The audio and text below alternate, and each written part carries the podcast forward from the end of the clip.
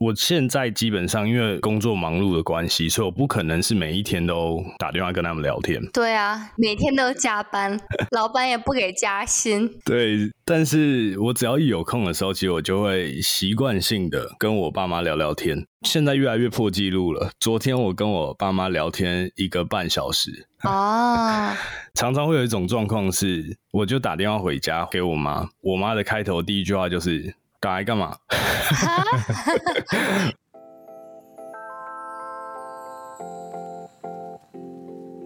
This is Nighty Radio, and I'm Jacob. I'm Lucy。从第一季的节目中，我们其实谈论到了从原先懵懵懂懂的来到了美国发生的生活蠢事，到后来建立了朋友圈，也习惯了这边的生活步调。除此之外呢，我们也谈论了不少关于爱情和友情的话题，却没有和大家分享一下和家人的关系变化。今天呢，就要来和大家聊一聊，到美国独立生活了好几年时间，我们是不是在面对亲情的时候变得更依赖，或者是更疏远了呢？其实，在亚洲的文化体制下，对比于西方文化，每一个人对于家的关系似乎都非常的紧密。有一句话说，有一种冷是妈妈觉得你冷。这句话其实体现了亚洲社会的爸妈过度疼爱自己的孩子的一种现象。但相反过来，我们身为人家的子女，在海外求学、工作，又是怎么样面对自己的家人呢？是不是都忽略了对家人的关心呢？Lucy，你以前对于家人的想法跟态度是什么样？其实来美国之前，我觉得我是非常的幸运，因为能拥有非常开朗的父母。怎么说开朗？举个例子，比如说我十八岁成年之后，我可以跟我父母说我去酒吧，或者是很晚回家，就是有任何聚会，他们都不会阻止我；或者是人生各种重要的决定，他们只会给我参考意见，而不是影响我，帮我做决定。比如来美国这件事情。那这样听起来的话，感觉很像是你跟父母的关系就有点偏向是跟朋友的相处。嗯，有一定程度上算是。当然了，这也是有一个过渡期。其实我记得我上大学的时候，因为我在本地上大学嘛，虽然是住宿舍，周末的时候自然会跟我当时的男朋友往外跑。然后不知道我妈是如何拿到我朋友电话的。记得刚开学的时候，我跟她说我有活动不回家了，其实是跟我男朋友出去了。哇，坏蛋！他竟然给我朋友打电话问我在学校干嘛，是否学校有活动啊？然后我当时就很无语，你就被拆穿了？没有啊，我朋友告诉我了，我没有被拆穿呢，我反而就是觉得说，哎，为什么我都成年了还这么限制我？哦，哎，那我不理解，你刚刚说你父母很开明。我是说，我刚上大学的时候，他们是这个样子的，但是有一段过渡期，过渡了大概是三个月、半年的时间吧。他们在之后就是非常的开明了。哦、我觉得他们一方面是觉得我已经成年了，也没有办法管我太多，然后就彻底放纵了。二，我猜是我爸在背后做的工作，因为我爸是一个比较开明的人，这些东西就是之前打电话呀、啊、什么都是我妈妈。哦，了解了，那其实还挺好的。我其实，在以前对于家人的想法或感受来说，我曾经是有点像是带刺的玫瑰那种感觉。就我觉得还没有来美国之前，是被家人所束缚的，好像因为家人这两个字而产生了很多限制。嗯，比如嘞？举一个例子来说好了，我从以前的人格特质来说，我就是一个非常有想法的人，所以我常常会有一些很突如其来、天马行空的想法，都会想试试看。但家人总是会在我满腔热血的时候 阻拦你。对，就是他会对我泼一盆冷水，然后就会觉得哦，不行，你这条道路会让你走得很辛苦，嗯，或者是你这条道路就是没有是他们想象中好的那条路。Overprotected。对，所以直到现在认真思考，才慢慢的懂得什么叫做关心你跟保护你。嗯，然后另外一个感受就是小时候对于家人非常的不懂，为什么什么事情都要被限制东，被限制西。我举一个很小很小的例子，比如说我小时候不可以玩电脑，只能念书；我不可以交女朋友，我不可以跟朋友出去过夜，我不能太常出门，回家还会被父母念之类等等的事情，超级频繁发生。哇，我们真的是相反了。对，以至于我小时候其实是一个非常叛逆的人。嗯，然后讲到叛逆这件事，跟大家来说一下 我小的时候很血气方刚的事情。好啊，来听一听 Jacob 以前是怎么样把父母气得半死。其实你知道我以前骂过家人三字经这件事情？哈？什么？对，我记得当时是为了非常小的事情，像是打电动这种很小很小的事情。然后那个时候大概是我读小学、初中的时候，你知道小学、初中的时候根本就没有什么课业压力，然后我竟然不能打电动，那种感觉其实超气的。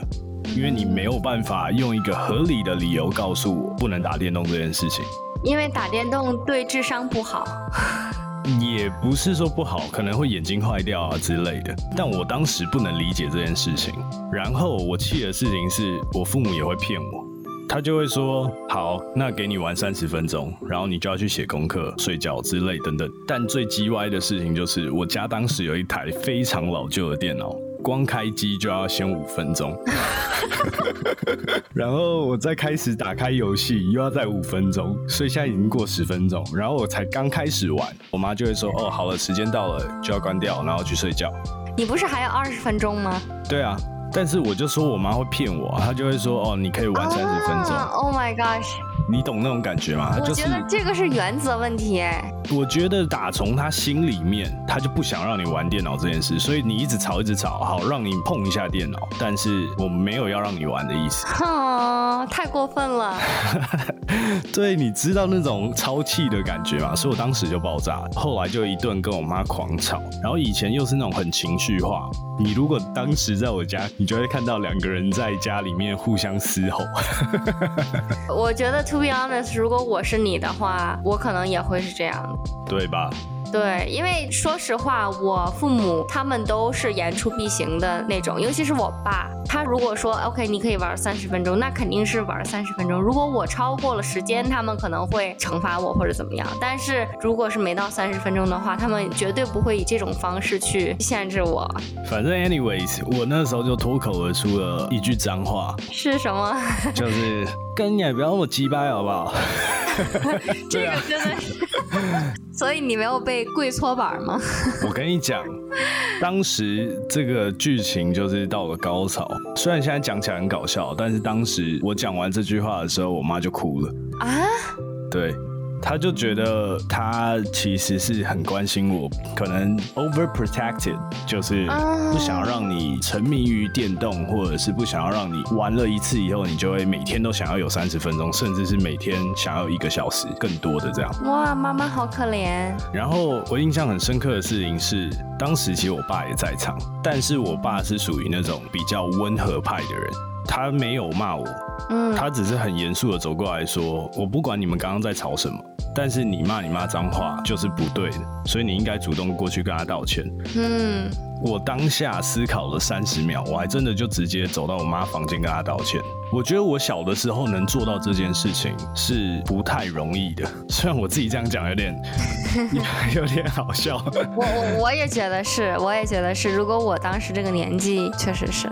其实也跟年纪无关，很多人到现在这个年纪，在情绪上头，刚骂完脏话不到五分钟，马上要过去道歉，这件事情我觉得很难拉得下脸。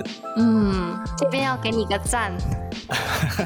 现在回头想一想，其实当时真的是太血气方刚了。现在不会发生这种事情，也知道说什么东西该讲，什么东西不该讲，态度方面调整一下，对。那 Lucy，你爸妈对你很严格吗？嗯，我父亲其实是对我非常 nice 的，然后我母亲是对我比较严格的。好像爸爸对女儿都很 nice。我觉得分事情，但总体上来讲，我觉得我父亲是一个格局非常大的人，然后很善良，很乐于帮助。其实小的时候，我明明知道他是自己吃亏，但是他还会尽力帮助别人。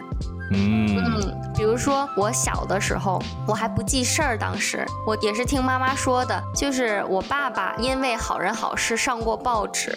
OK，具体就是冬天的时候，我们那边有一个很大的河，叫做海河。嗯哼，应该是小孩子不小心掉在水里了，然后我爸爸就在大冬天跳进海河的冰水里去救他。哇，那很值得颁一个大奖给他欸。对啊，然后就是因为太冷，当天就感冒了。嗯哼，转天听我妈说，孩子家人来看他的时候，只带了一把香蕉而已。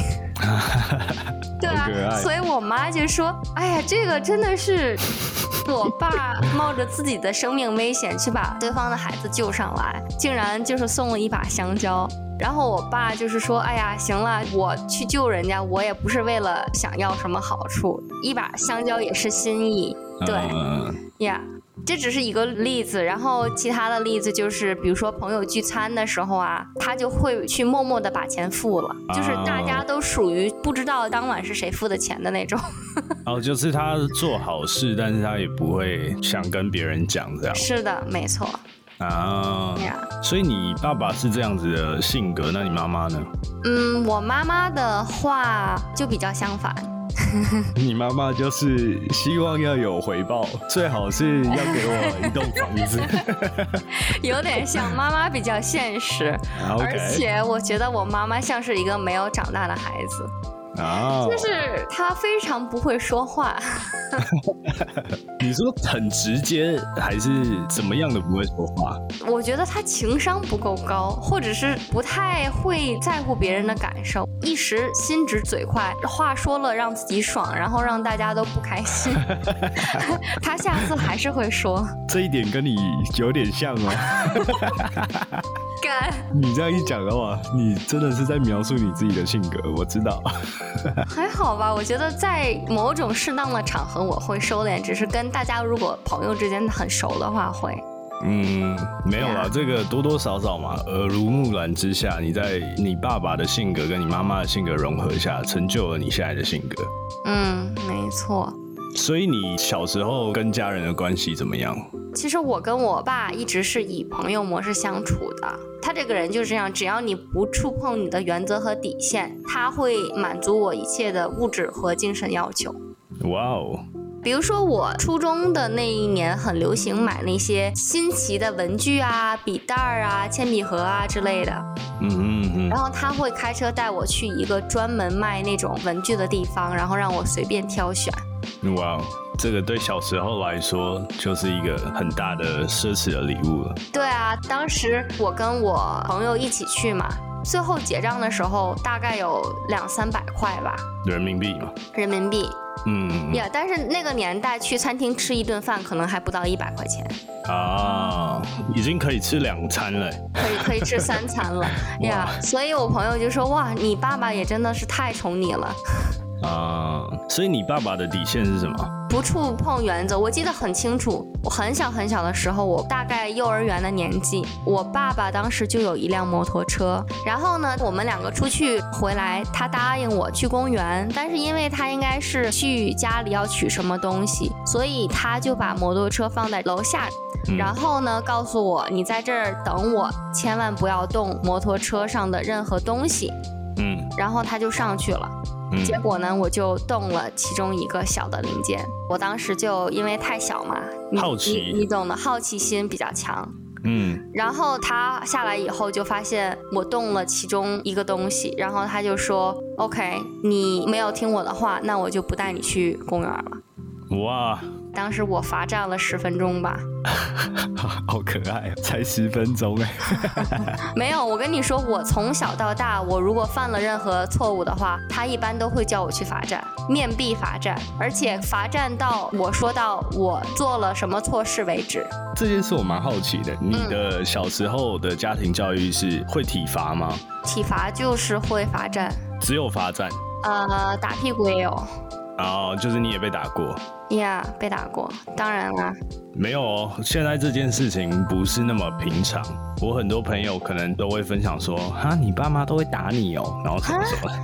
真的对有很多朋友，他们可能没有经历过这一段，嗯，但是但是当然也有大部分的人还是从小被打大的。哦，你知道吗？你这么说，就是被打到，我突然有一个场景就回来了。这个事情我真的超委屈。我跟我父母出去，然后回来，我妈就说：“哎，外面这么脏，你去洗手啊。”嗯然后我开了门，我爸就在厕所，我不知道嘛，他也没有锁，然后他上来就是打我。啊，对啊，他就说我在厕所，你为什么要开门？哇，这么严格啊？对啊，他就以为说我不知道男女有别，但是我是因为我妈告我去洗手，我就立刻听了她的话。哇，有点委屈了。对啊，所以就是像我说的，只要是不触动原则上的东西，我父亲都是非常的会满足我。但是你讲到你误闯了这个洗手间这件事，嗯我们家是完全相反。怎么讲？哇，我爸是常常喜欢在你在洗澡的时候去上厕所。可是是你是同性啊？没有，以前小时候是都一样。哈？对，然后这件事情就是我妈也会念他，就会说你不要一直在人家洗澡的时候就跟人家 就是在同一个空间，很尴尬，然后什么什么之类。然后我爸就会说有什么关系？小时候我也是帮他们洗澡啊，什么什么 Oh 之 my 类的。gosh！我觉得这个有一点小过分。对，然后小的时候印象很深刻，我爸洗澡是永远不关门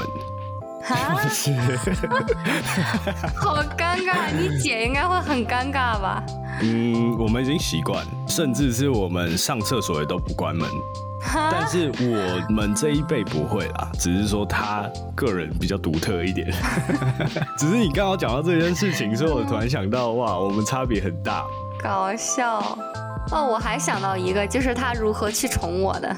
OK，我记得上小学的时候，当时学校有捐款的活动，捐款的话，老师会奖励你一朵小红花，然后嗯那个小红花的数量就是根据你捐款的数量来决定的。然后他就希望让你收到很多朵小红花。不是我想拿到很多朵小红花，然后我爸来接我的时候，我就叫我爸捐了一百五十块钱，你知道吗？当时一百五十块钱很值钱，我小学的时候。嗯，然后他问我：“你确定吗？你知道吗？我身上一共就一百五十块钱，我如果把所有的钱捐了之后，一会儿我们跟爷爷吃饭，我都没有办法付钱了哦。然后你就说没关系啊，还是要。”对，然后他就真的说：“OK，好，我闺女想做善事儿，我会全力支持。”然后就把钱都全捐了。现在想想，我真的小的时候太败家了。你知道小红花是什么吗？我不知道。其实就是有一个小花的印章印到纸上，再给你剪下来而已。哇哦，这样就要一百五十块。一百五十块。你现在想不想要？我我这边不用一百五十块。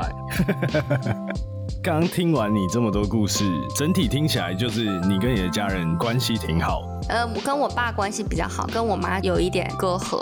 因为小的时候父亲出差经常不在家，所以妈妈会一边工作一边照顾我，其实是非常辛苦。所以我觉得来自于生活的所有压力，可能因为我做了一个小的事情，他就会把所有的情绪施加到我身上。哦，嗯，说实话了，我现在就是知道了这件事，不太会怪他，因为已经过去了。但是我觉得我以后长大了的话，不会这样对待我的孩子。嗯嗯，很常听到这种说法。小的时候不喜欢怎么样，就会希望未来自己的小孩不会对他这个样子。没错，其实来了美国，对于我来说是一种性格上的摆脱。什么性格？就像我刚才说的，其实我妈妈是一个比较有自己的情绪，然后做事情比较急的一个人。嗯，然后其实来了美国，因为在身边影响你的人不在了，然后再加上这边的语言也不同，整体的环境也放松了很多，所以其实对我来说是一个性格的转变。嗯，其实讲了那么多过去我们小时候的事情，我先强调一下，其实我以往不是那么的恋家，也不是那么的跟家人关系很好。但是我自从刚来美国独立生活以后，虽然我还是处于不想家的状态，但是我其实开始跟家人关系变好。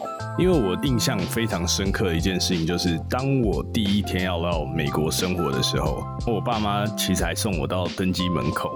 你知道所谓登机门口就是那个 gate，哦，这么近呢、对，因为我爸的工作关系，他是可以进到机场里面。临别的时候就还是要拥抱一下，然后那种感觉，虽然现在想到还是有点 too much。没有啊，我觉得就很正常。但是我觉得东方父母一般都不会这么善于宣泄自己的情绪的。对，所以我也是在这么传统跟保守的观念下长大的，所以我会觉得是 it's too much for me。但是其实刚来到美国的时候，就只有很兴奋的感觉，嗯，就是因为我开始觉得我好像有完完全全的自主生活的能力，自由啦，对我完完全全独立的生活。渐渐的，我其实也在这边开始有了朋友圈啊，生活圈，并不是那么频繁的和家人打电话。然后有一年的过年，我家人就到波士顿来找我，从那一刻开始，我就发现我无形中对家人的想法好像没有那么排斥。哦，对，就是会愿意主动分享一些事情，因为其实，在台湾读大学的时候，我也外宿过一两年的时间，但是那个时候我是能不回家我就不回家，我假日能够跟朋友在外面玩，我就跟朋友在外面。哈，虽然我在学校附近算是其他城市住，但是其实两个城市很近，就是我家跟我学校通勤不用一个小时。哇哦，那是很近。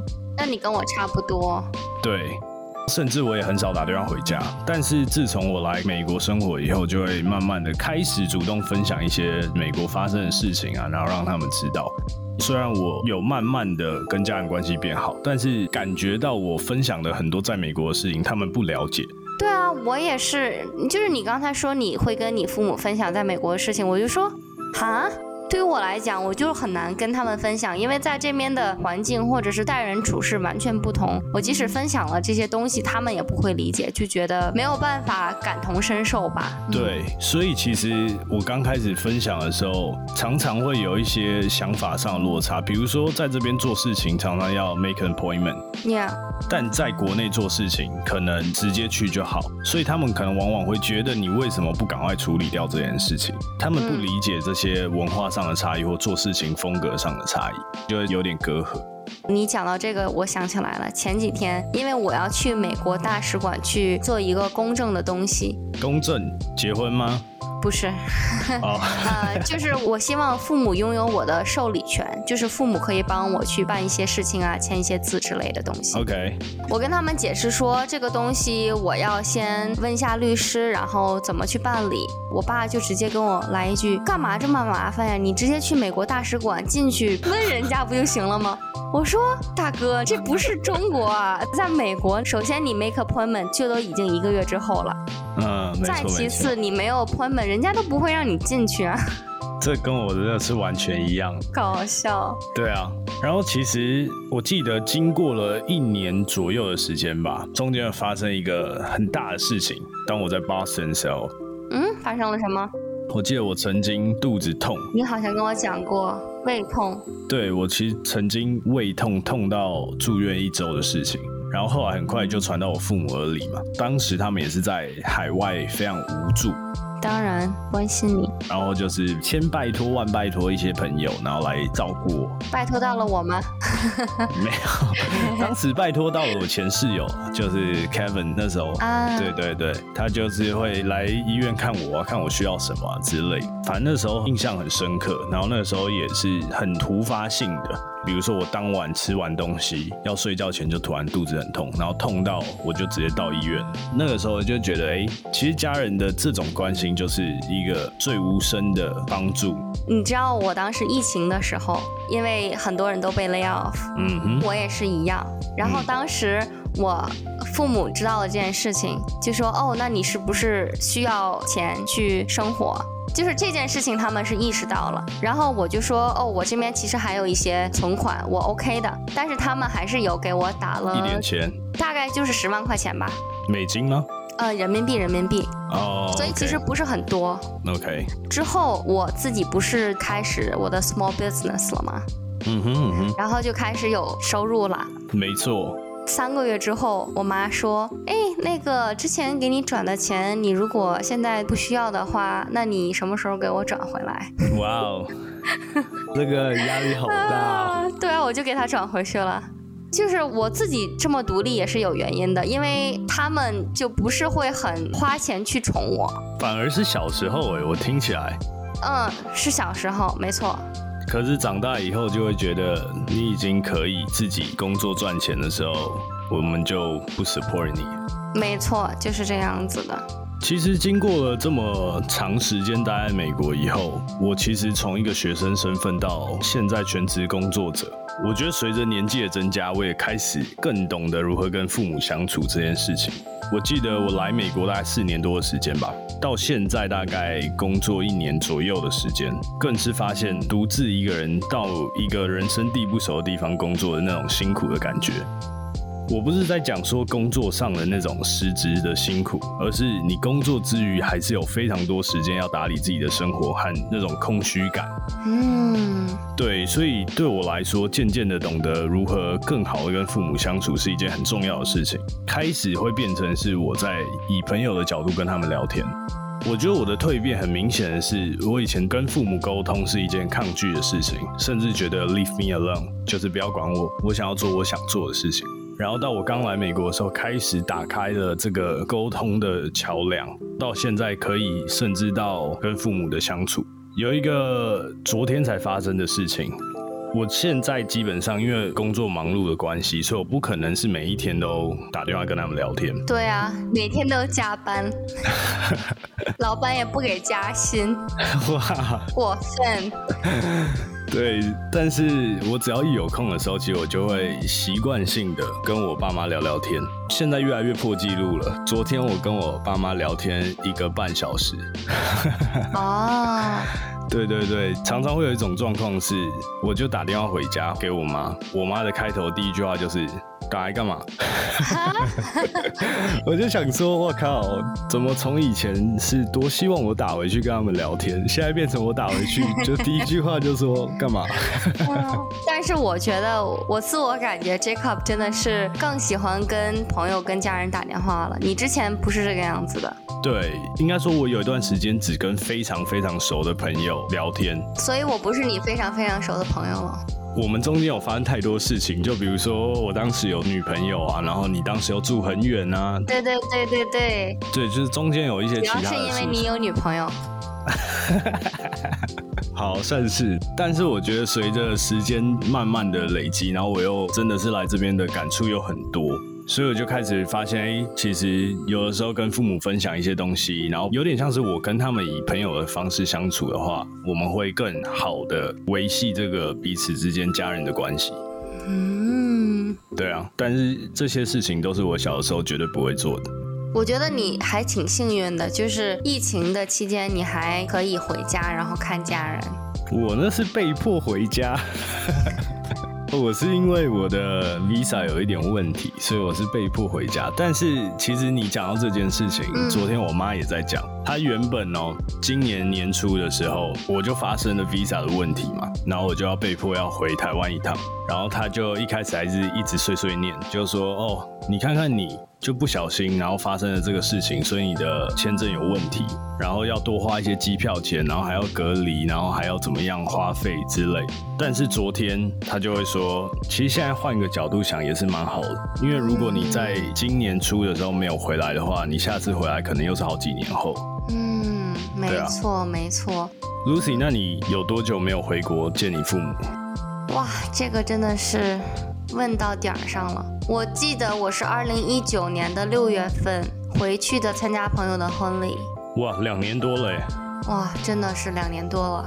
那这些年你对你父母的想法还有改变吗？我觉得最近两年，说实话，我是比较想见我的父母以及我的家人，比如说姥姥啊、亲戚啊之类的。嗯嗯。但是我其实现在很纠结，就是我本身自己很忙嘛。对。然后再加上我妈妈，就像我说了，她不是很会聊天的一个人，所以她可能一给我打来电话就会问我，比如说那件事情你做了吗？哦，我懂那个感觉。或者是哎，你最近的那个帮客户买到的房子交房了吗？你们的对话有一点不是那么的舒服。没错，他其实是关心我，但是他关心我的方式就是在督促我，你有没有做你应该做的事情。所以我现在就学聪明了，就是每次我爸在家的时候，我才会 给家里人打个电话。如果只是我妈的话，我就会尽量改天再聊天。其实我觉得像你讲的一样，父母已经到了这个年纪了嘛，很难再说随意的改变他们的个性或是他们的性格。与其如果你们的性格有一些 conflict。一个很好的机会可以去转变一下我们对于父母的态度，或像你一样，就是用另外一种和父母沟通的方式。嗯，没错。不知道大家也有没有这种感觉，就是明明很想跟父母沟通，给家里打个电话，然后真的通了电话，又觉得没有什么可以聊。